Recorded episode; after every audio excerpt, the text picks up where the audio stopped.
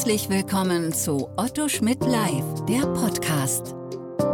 Neueste Urteile, wichtige Gesetze und Rechtsfragen, die die Branche bewegen. Hier kommentieren Expertinnen und Experten, deren Meinung Gewicht hat.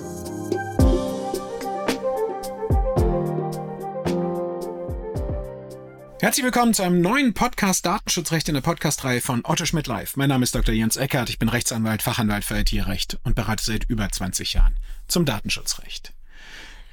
Ja, der 4. Mai 2023 war der Tag der Entscheidungen des EuGH. Der EuGH hat direkt zu drei Fragestellungen unter der DSGVO entschieden und die Urteile veröffentlicht. Aber der heutige Podcast beschränkt sich zunächst einmal auf die Entscheidung, auf die Vorlagefrage des obersten österreichischen Gerichtshofs zur Auslegung von Schadensersatzansprüchen. Vorgelegt hat der OGH, um es kurz zu machen, ähm, vereinfacht drei Fragen. Führt allein schon der Verstoß, Klammer auf, auch ohne Schaden, Klammer zu, zu einem Schadensersatzanspruch nach Artikel 82?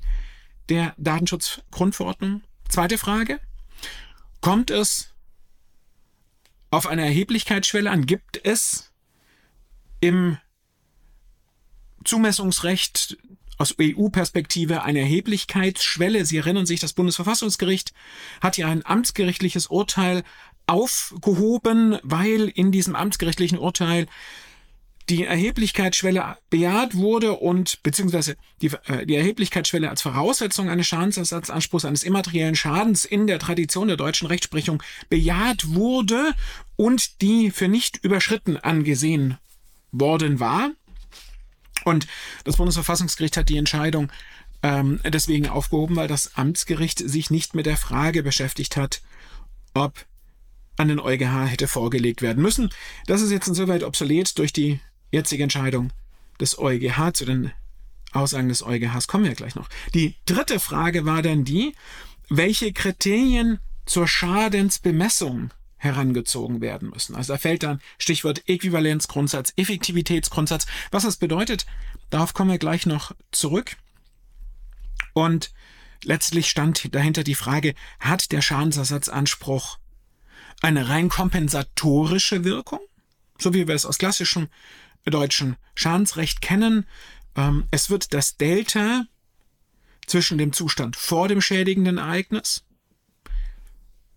zum Zustand nach dem schädigenden Ereignis ausgeglichen. Vereinfacht gesagt, ohne Unfall keine Beule im Auto, nach Unfall Beule im Auto, Zahlung, Differenz zur Ausbeulung. Ja, also plattes Beispiel.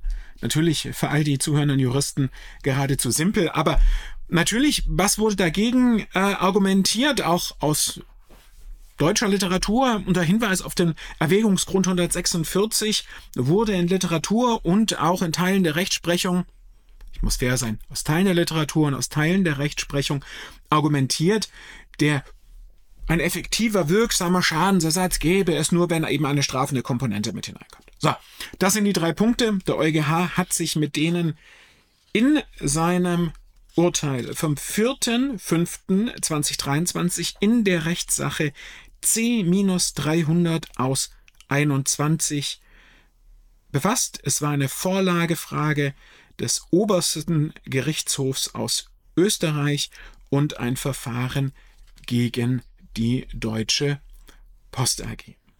Nein, entschuldigen Sie, gegen die Österreichische Post AG. Also, ich möchte das nochmal ganz klar sagen, nicht gegen die Deutsche Post AG, sondern gegen die Österreichische Post AG. Bitte sehen Sie mir den Versprecher an der Stelle nach. Ich habe mich jetzt so viel mit deutschem Schadensersatzrecht beschäftigt, dass ich schon ganz dem Deutschfang bin. Also nochmal gegen die Österreichische Post AG. Sachverhalt ist mit Blick auf den Podcast eigentlich gar nicht so entscheidend, um die Antworten auf die Frage verstehen zu können. Spannend ist aber noch etwas, was der EuGH in knackigen sieben Randnummern oder genau genommen sechs inhaltlichen Randnummern entschieden hat, bevor sich mit den Vorlagefragen beschäftigt hat. Er beschäftigt sich nämlich zunächst mit der Zulässigkeit der ersten und der zweiten Frage. Hier hat der Kläger des Ausgangsverfahrens eben sozusagen die Zulässigkeit der Fragestellung moniert unter dem Aspekt der Bestimmtheit und der Relevanz und was auch immer. Und da ist auch ganz entspannt, äh, ganz interessant, denn in Rand Nummer 23 der Entscheidung führt der EuGH kurz, präzise, knackig, wie wir es von ihm kennen, aus, unter welchen Voraussetzungen der EuGH unter Vorlage, über Vorlagefragen entscheidet. Wenn ich das so im ersten Moment lese und aus eigener anwaltlicher Praxis weiß, dass es nicht immer ganz leicht ist, ein nationales Gericht mit Blick auf die Formulierung einer Vorlagefrage und deren Begründung dazu zu motivieren, dem EuGH vorzulegen, kann man die Randnummer 23 auch als kleinen Mutmacher verstehen und vielleicht hier ähm, vielleicht auch die, die, der kleine Denkanstoß an die anwaltlichen Kollegen, Kolleginnen, männlich, weiblich, divers, unter Bezugnahme auf diese Randnummer 23 oder die Ideen, die dort drin stecken, vielleicht es ähm, nochmal mit Vorlagefragen zu formulieren. Denn der EuGH sagt hier, es ist allein Sache des nationalen Gerichts, das mit dem Rechtsstreit befasst ist und dessen Verantwortungsbereich die zu erlassene Entscheidung fällt, anhand der Besonderheiten der Rechtssache sowohl die Erforderlichkeit einer Vorabentscheidung als auch die Erheblichkeit der Frage ähm, zu beantworten. Der EuGH sei dann grundsätzlich gehalten, über die Frage zu entscheiden, es sei denn, und äh, das wird wohl in den wenigsten Fällen vorkommen, ähm, es gäbe offensichtlich keinen Zusammenhang mit dem mit den Gegebenheiten oder dem Gegenstand des Ausgangsrechtsstreits, also ein Verfahren zweckfremd zum Anlass zur Klärung einer anderen Frage zu nehmen, beispielsweise. Das Problem sei rein hypothetischer Art oder der Gerichtshof würde nicht über die erforderlichen tatsächlichen rechtlichen Angaben verfügen, die eine zweckdienliche Beantwortung der Frage ähm, voraussetzt. Das heißt, die Schwelle zur Formulierung der Frage und vor allem zur Begründung der, Ausle der Vorlagefrage ist eigentlich recht überschaubar. Denn da steckt eigentlich drin, ähm, verkürzt und überspitzt formuliert, der EuGH entscheidet über eine Vorlagefrage, wenn die im konkreten Rechtsstreit nachvollziehbar eine sachliche Relevanz hat. So, das vielleicht als kleiner Mutmacher. Und jetzt zu den eigentlichen Vorlagefragen. Die erste Vorlagefrage dreht ja um die Frage, ähm, ob es einen Schadensersatzanspruch, also insbesondere einen immateriellen Schaden ohne Schaden gibt. Das ganz entscheidend, dann müsste nur noch der Verstoß vorgetragen werden, aber kein Schaden mehr vorgetragen werden. Gerade im immateriellen Bereich würde das dann dem Gericht, insbesondere dann, wenn Strafschadenskomponenten mit zulässig wären, die Möglichkeit eröffnen, in einem sehr weiten Umfang zu sagen, oh, da haben wir einen Datenschutzverstoß, da ist eine Auskunft nicht rechtzeitig erteilt worden und deswegen gebe ich mal einen Schadensersatzanspruch von 5000 Euro hier einfach mal raus. Insofern ist es schon ganz entscheidend, beide Fragen zu beleuchten, aber zunächst natürlich die Frage des Schadens. Und mit der hat sich der österreichische, äh, der österreichische oberste Gerichtshof schon befasst und dann eben auch der EuGH in der äh, in den Randnummern 28 fortfolgende zur ersten Vorlagefrage.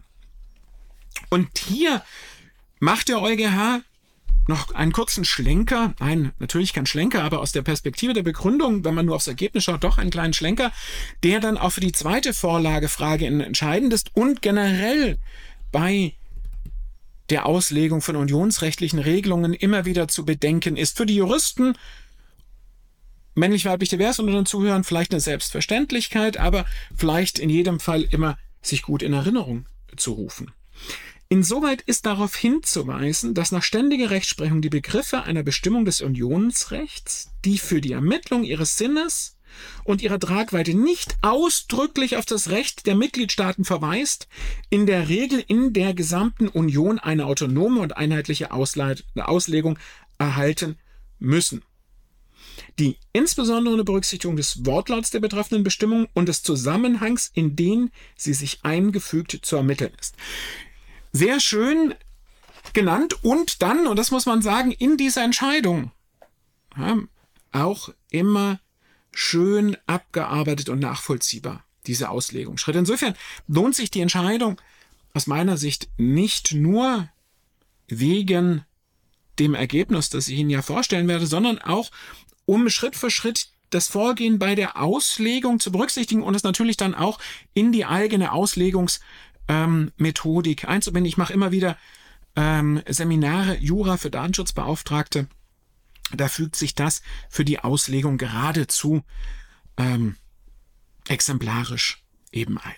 Der EuGH legt dann auch nochmal nach, dass dann in der Randnummer 30 die DSGVO verweist für den Sinn und die Tragweite der in ihrem Artikel 82 enthaltenen Begriffe, insbesondere in Bezug auf die Begriffe materieller oder immaterieller Schaden und Schadensersatz, nicht auf das Recht der Mitgliedstaaten. Daraus folgt, dass diese Begriffe für die Anwendung der DSGVO als autonome Begriffe des Unionsrechts anzusehen sind, die in allen Mitgliedstaaten einheitlich auszulegen sind. Das wird dann auch ähm, bei einer äh, weiteren Auslegungsfrage dann nochmal relevant und ähm, genau genommen dann bei der äh, dritten Frage, die der EuGH vor der zweiten Vorlagefrage ähm, bewertet. Und da wird es fast nochmal unter einem anderen Aspekt, da geht es dann um die Frage, äh, Erheblichkeitsschwelle, ja und nein, nochmal viel spannender, diese Sicherstellung der unionseinheitlichen Auslegung. Was macht dann der EuGH? Er greift sich ganz lehrbuchartig den Wortlaut des Artikel 82 Absatz 1 und sagt, klar, aus dem Wortlaut geht hervor, Schaden es darf ein Verstoß gegen die Datenschutzgrundverordnung und es bedarf eines Zusammenhangs zwischen dem Schaden und dem Verstoß. Das heißt, ganz klar, der EuGH betont es auch in der Pressemitteilung, ein Schadensersatzanspruch hat mindestens drei Komponenten. Schaden, Rechtsverstoß und Kausalzusammenhang zwischen Rechtsverstoß und Schaden. Das ist es, ähm, was wir haben. Da schließt der EuGH schon daraus, dass schon nach dem Wortlaut nicht davon ausgegangen werden kann, dass jeder Verstoß gegen eine Bestimmung der DSGVO auch schon einen Schadensersatzanspruch begründet. Er führt das dann nochmal an weiteren Aspekten aus, anhand von Artikel 82 Absatz 1, dann auch anhand der Auslegung von Artikel 82 Absatz 2. Hier sind wir dann ähm, bei der Heranziehung des Zusammenhangs in dem die äh, Regelung steht.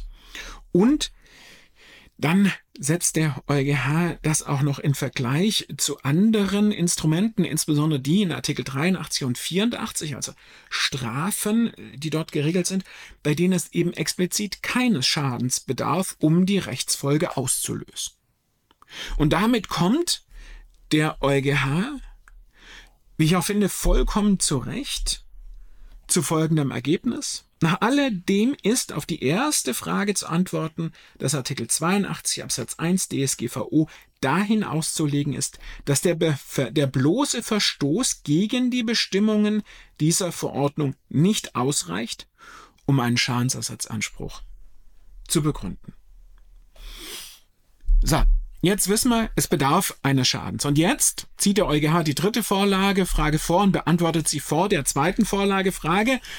Macht, wenn man das Ergebnis dann gleich gehört hat, auch Sinn, warum man das so gemacht hat. Die dritte Frage ist die, ob der Satz eines immateriellen Schadens davon abhängig ist, dass der der betroffenen Person entstandene Schaden einen bestimmten Grad an Erheblichkeit erreicht. Mit dieser Frage beschäftigt sich der EuGH dann in den Randnummern 43 fortfolgende. Und hier verweist er dann zunächst nochmal auf das, was ich vorher sozusagen als kleinen Schlenker mit angesprochen habe, mit der unionsrechtlichen autonomen Auslegung von Begriffen, für die nicht auf das mitgliedstaatliche Recht verwiesen wird. Und das ähm, ist natürlich hier für die Frage dann genauso, denn es geht wieder um den Begriff Schaden. Und hier kommt dann ähm, der Gesetzgeber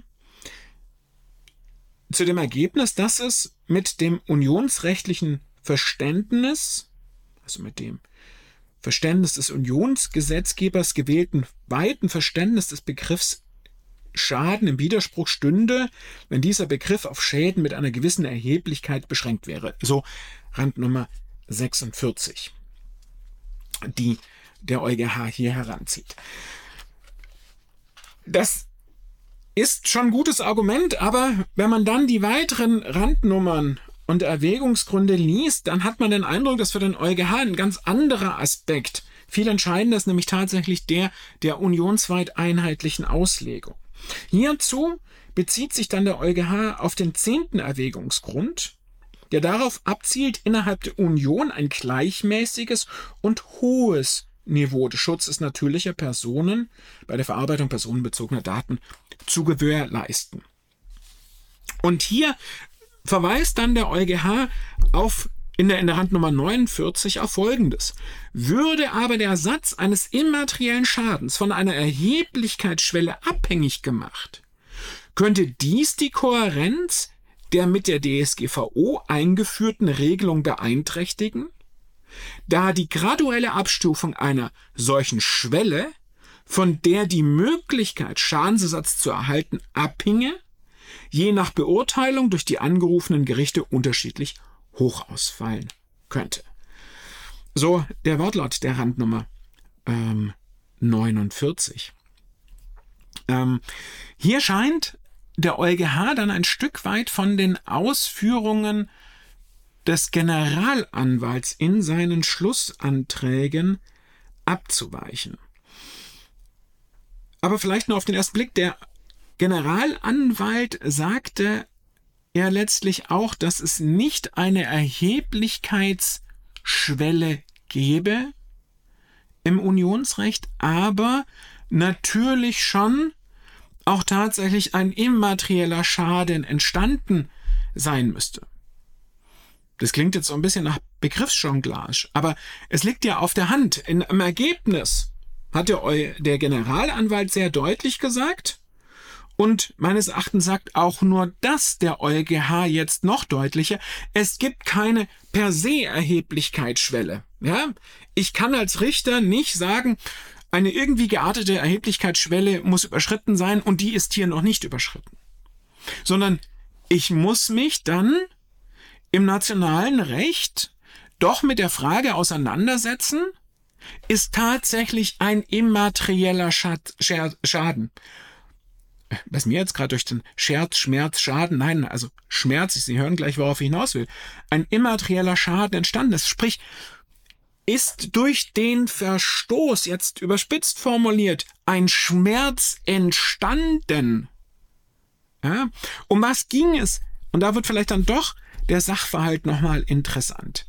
Ähm, die betroffene Person hat, ähm, da die österreichische Post äh, mit Hilfe eines Algorithmus ähm, anhand sozialer, demografischer Merkmale Zielgruppen, Adressen definiert hatte und die dann ähm, mit dem ähm, mit der Information äh, bestimmter Bürger zu einer hohen Affinität zu einer bestimmten österreichischen politischen Partei ähm, erstellt habe und einen Tritt übermittelt habe, dadurch ähm, habe die, der Kläger ein großes Ärgernis und ein Vertrauensverlust sowie ein Gefühl der Bloßstellung verspürt. Als Ersatz dieses immateriellen Schadens habe er sich, habe er 1000 Euro gefordert. Also, das muss man mal sehen. Also, Schmerz, ist es das, ist es das nicht? Bisher hat der EuGH in den Gründen, soweit wir jetzt sind, bis Rand Nummer 49 nur gesagt, es gibt nicht eine per se Erheblichkeitsschwelle und eigentlich hat er auch nur gesagt, die will ich nicht äh, weil ich sonst ähm, keine äh, unionsweit einheitliche Auslegung bekomme. Was das tatsächlich bedeutet und damit vermeintlich Tür und Tor geöffnet ist für Zahlungen für jede Lappalie, da kommen jetzt gleich in Rand Nummer 49 noch Aspekte und dann geht's natürlich in der zweiten Auslegungsfrage, die der Euge als drittes beantwortet, zu der wir dann nachher noch kommen, weiter. Ja? In Rand Nummer 50 stellt der EuGH nachdem er gerade eben die erhebliche Anerkennung einer Erheblichkeitsschwelle verneint hat, folgendes heraus. Allerdings bedeutet diese Auslegung nicht, dass eine Person, die von einem Verstoß gegen die DSGVO betroffen ist, der für sie negative Folgen gehabt hat, gehabt hat, vom Nachweis befreit wäre, dass diese Folge einen immateriellen Schaden im Sinne des Artikel 82 dieser Verordnung darstellt. Das bedeutet zwei Dinge. Es muss ein Schaden, auch ein immaterieller Schaden vorliegen, dieser muss dargelegt werden und dann, und das ist entscheidend auch für die Beweislast und dann in der Prozessführung, durch die betroffene Person dargelegt werden. Das ist so ein Stück weit jetzt das verlinkende Element der Beantwortung dieser dritten Frage zwischen der Beantwortung der ersten Frage drei Komponenten, unter anderem ein Schaden neben dem Verstoß und der als nächstes noch zu beantwortenden Frage, ähm, wie wird das bemessen? Also, was haben wir bisher? Es muss einen Schaden geben, aber es gibt beim immateriellen Schaden nicht per se eine Erheblichkeitsschwelle. Das heißt, ab sofort sind die Gerichte damit befasst und gezwungen, sich mit dem Sachverhalt, dem Vortrag zum Schaden auseinanderzusetzen und können ihn nicht auf einfache Wege mit dem Nichtüberschreitung einer Erheblichkeitsschwelle als Begründung abtun. Genau genommen bedeutet das ja dann nur, dass die Gerichte nicht mit einer wie auch immer für sie durch sie durch die bisherige nationale Rechtsprechung definierte Erheblichkeitsschwelle argumentieren können. Dass sie aber einen Schmerz, einen immateriellen Schaden immer noch verneinen können, ist nicht ausgeschlossen.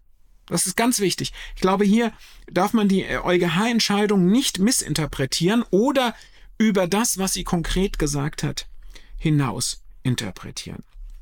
Und jetzt geht's dann eben weiter. Jetzt geht es am Ende des Tages um die Frage, wie ist dieser immaterielle Schaden zu bemessen? Und hier ja über die Äquivalenzgrundsatz und den Effektivitätsgrundsatz hinaus noch andere Kriterien zu berücksichtigen. Vereinfacht gesagt, der, EuGH, der OGH hat hier den EuGH gefragt, gibt es diese Strafkomponente im Schmerzensgeld, im immateriellen Schaden? Der Generalanwalt hatte schon Nein gesagt. Im Ergebnis schließt sich der EuGH hier an. Ich möchte das Ergebnis gerne ähm, vorne wegnehmen. Zunächst stellt der EuGH klar in Rand Nummer 52, Rand Nummer 52 fortfolgende, beantwortet er die zweite Auslegungsfrage, dass hier keine unionsrechtlichen Vorle Vorgaben zur Ausfüllung und Schadensbemessung vorhanden sind, weshalb das nationale Recht anzuwenden ist. Und sagt dann, äh, das ist dann Rand Nummer 54, die, äh, die, insbesondere die Festlegung der Kriterien für die Ermittlung des Umfangs des in diesem Rahmen geschuldeten Schadensersatzes in Mangel einschläger unionsrechtlicher Vorschriften Aufgabe des einzelnen Mitgliedstaates, wobei der Äquivalenz, Äquivalenz und der Effektivitätsgrundsatz zu beachten sind. Also Auslegung anhand des nationalen Rechts, das bedeutet in Deutschland anhand Paragraphen 249 fortfolgende. Und für uns bedeutet das, keine Anerkennung eines Strafschadensersatzanspruchs, kein überkompensatorischer Anspruch. Das deutsche Schadensrecht ist von der Kompensation des eingetretenen Schadens geleitet. Das heißt, das, was ich eingangs angesprochen habe, die betroffene Person soll nach dem schädigenden Ereignis nicht schlechter gestellt sein als vor dem schädigenden Ereignis, aber sie soll infolge des schädigenden Ereignisses auch nicht besser gestellt sein als ohne schädigendes Ereignis. Das ist ja diese, diese Strafkomponente letztlich auch. Die führt dann ja zu einer Überkompensation. Die betroffene Person hat dann an Geld, an Vermögenswerten mehr als vor dem schädigenden Ereignis. Natürlich ist klar, dass die Bemessung hier nicht ganz gleich äh, leicht ist, was den immateriellen Schaden, den Schmerz betrifft. Aber vielleicht äh, noch ganz kurz, bevor wir ins nationale Recht ganz abdriften, noch ganz kurz Äquivalenzgrundsatz und Effektivitätsgrundsatz. Der EuGH erläutert diese Begriffe in Rand Nummer 53, wird Ihnen sicherlich geläufig sein, aber nichtsdestoweniger. Hier einmal ganz äh, kurz die ähm, Ausführungen des EuGH hierzu, ähm, dass sie so festzulegen sind, vorausgesetzt allerdings, dass diese Modalitäten bei unter das Unionsrecht fallenden Sachverhalten nicht ungünstiger sind als diejenigen, die gleichartige Sachverhalte regeln, die dem innerstaatlichen Recht unterliegen, Klammer auf, Äquivalenzgrundsatz, Klammer zu. Das heißt, vereinfacht gesagt, eine äquivalente Behandlung. Und dass sie die Ausübung der durch das Unionsrecht verliehenen Rechte nicht praktisch unmöglich machen oder übermäßig erschweren. Effektivitätsgrundsatz. Also die beiden Grundsätze sind zu berücksichtigen, wenn es um die Auslegung der nationalen Regelungen zur Bestimmung eines immateriellen Schadens nach Artikel 82 geht. Und hier so sagt dann der EuGH, Äquivalenzgrundsatz ist jetzt hier gar nicht so spannend. Effektivitätsgrundsatz. In Rand Nummer 56, was den Effektivitätsgrundsatz betrifft, ist es Sache des vorliegenden Gerichts festzustellen, ob die im österreichischen Recht vorgesehenen Modalitäten für die gerichtliche Festsetzung des Schadensersatzes, der aufgrund des in Artikel 82 DSGVO verankerten Schadensersatzanspruchs geschuldet wird, die Ausübung der durch das Unionsrecht und insbesondere durch die Verordnung verliehenen Rechte nicht praktisch unmöglich machen oder übermäßig erschweren. Sehr spannend. Ja, kann man jetzt zum österreichischen Recht nicht sagen. Aus dem deutschen Recht würde mir hier nichts einfallen in den Paragraphen 249 fortfolgende. Vielleicht ein Punkt, der mir hier noch einfällt. Ja, durch Artikel 83 ist auch dem nationalen Gesetzgeber ermöglicht, Schadensersatzansprüche gegen jetzt vereinfacht gesagt, Behörden auszuschließen. Aber hier stellt sich natürlich schon die Frage, ob dann nicht bei der Bemessung eines Schadensersatzanspruchs, eines immateriellen Schadens, nicht gerade doch unter dem Aspekt der Effektivität berücksichtigt werden muss, dass hier eben kein Schadensersatz bei DSGVO-Verstößen durch Behörden, soweit sie von den Sanktionen ausgenommen sind, eben keine Sanktion in Geld zu verhängen ist und damit dementsprechend doch die Schadensersatzkomponente bei Schadensersatzansprüchen gegen Behörden eine ganz andere sein muss. Ich weiß, Behördenvertreter werden es sicherlich nicht gerne hören, aber das ist eine Frage, die der EuGH nicht ausgeschlossen hat, die er meines Erachtens, aber gut, ähm, was Brot ich esse, das Lied ich singe oder äh, der Wunsch ist der Herr des Gedankens. Hier muss man natürlich sagen, hier haben wir einfach die Situation, ähm, dass wir ein Delta haben und das muss man vielleicht dann eben über diese Komponente schließen. Ich könnte mir vorstellen, dass die Datenschutzaufsichtsbehörden dem Aspekt vielleicht gar nicht so abgeneigt sind, aber das soll heute nicht das Thema sein. Der EuGH legt nämlich dann zu der konkreten Frage nochmal nach in der Randnummer 58 wie der Generalanwalt in den Nummern 39, 49 und 52 seiner Schlussanträge im Wesentlichen ausgeführt hat, ist in Anbetracht der Ausgleichsfunktion, Ausgleichsfunktion Kompensation, des in Artikel 82 DSGVO vorgesehenen Schadensersatzes, als Schadensersatzanspruchs, eine auf diese Bestimmung gestützte finanzielle Entschädigung als in Anführungszeichen vollständig und wirksam, Anführungszeichen Ende, anzusehen, wenn sie es ermöglicht, den aufgrund des Verstoßes gegen diese Verordnung konkret erlittenen Schaden in vollem Umfang auszugleichen, ohne dass ein solcher vollumfänglicher Ausgleich die Verhängung von Strafschadensersatz erfordert. Und damit ist um die Diskussion Strafschadensersatzkomponenten tatsächlich ein Schlussstrich gezogen meines Erachtens. Es geht wie in 249 fortfolgende vorgesehen, darum, den entstandenen Schaden, den entstandenen immateriellen Schaden, bildlich gesprochen, den Schmerz auszugleichen. Aber strafende Komponenten generalpräventiver, spezialpräventiver Art sind jetzt ausgeschlossen. Meine Sicht auf die Dinge. Ich habe es extra zitiert. Ich halte den Wortlaut an der Stelle doch für sehr eindeutig. Das macht natürlich eine Zusammenfassung der Entscheidung jetzt ganz spannend. Ja, der EuGH sagt, und das muss man sich für die Konsequenz der Begründung, aber auch der Abwehr von Schadensersatzansprüchen natürlich vor Augen führen. Der einfache Weg zu sagen, da gab es einen Verstoß, also muss ich Geld bekommen, der ist raus, weil es einen Schaden braucht. Der EuGH sagt in Rand Nummer 50 auch, der Geschädigte muss den Schaden darlegen und beweisen. Er sagt per se Ablehnung wegen Nichtüberschreitung einer Erheblichkeitsschwelle nicht, aber er hat damit nicht gesagt, und das ist ganz entscheidend, indem er in ähm, der Auslegung zur zweiten Frage eben darstellt, dass der Schaden äh, bemessen werden muss, macht der EuGH deutlich, dass es also er stellt ja in der zweiten, in der Auslegung der zweiten Frage darauf ab, äh, dass es eine Kompensation geben muss. Das heißt, um kompensieren zu können, muss das Gericht zukünftig das durch den Schmerz entstandene Delta feststellen und dann mit einer Zahl beziffern. Das stelle ich mir nicht ganz leicht vor. Ja, und die Ausflüchte der Rechtsprechung in die ganzen anderen Komponenten, insbesondere in die Strafkomponente, erleichterte natürlich die Frage, wie hoch ist ein Schmerz an der Stelle festzustellen.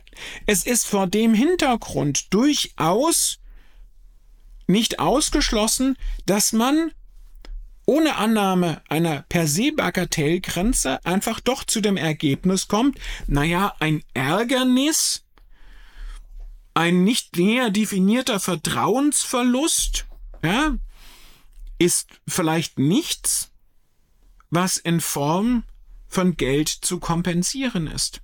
Ja, weil eben kein signifikantes Delta da ist. Aber wenn man so macht, dann ist man ja schon wieder bei der Bagatellgrenze. Also insofern muss man sagen, hat die Entscheidung, dass man eben keine strafende Komponente hineinpacken kann, es den Gerichten sicherlich nicht leichter gemacht, eine angemessene Grenze zu finden. Was aber sicherlich der Fall sein wird, ist, dass die zugesprochenen Schadensersatzsummen wegen Ärgernissen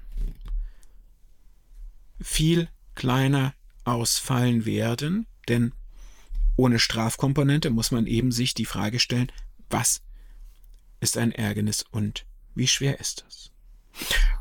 Mit dieser Erläuterung zur Entscheidung des EuGH aus meiner sehr subjektiven Sicht wollte ich Ihnen einerseits die Entscheidung näher bringen, aber Sie natürlich auch zum Nachdenken, diskutieren, anregen, sind gespannt auf die Urteilsanmerkungen, die Aufsätze, die es nun dazu geben wird. Und in diesem Sinne bleiben Sie dem Podcast und dem Datenschutzrecht gewogen. Auf Wiederhören. Sie hörten Otto Schmidt live, der Podcast.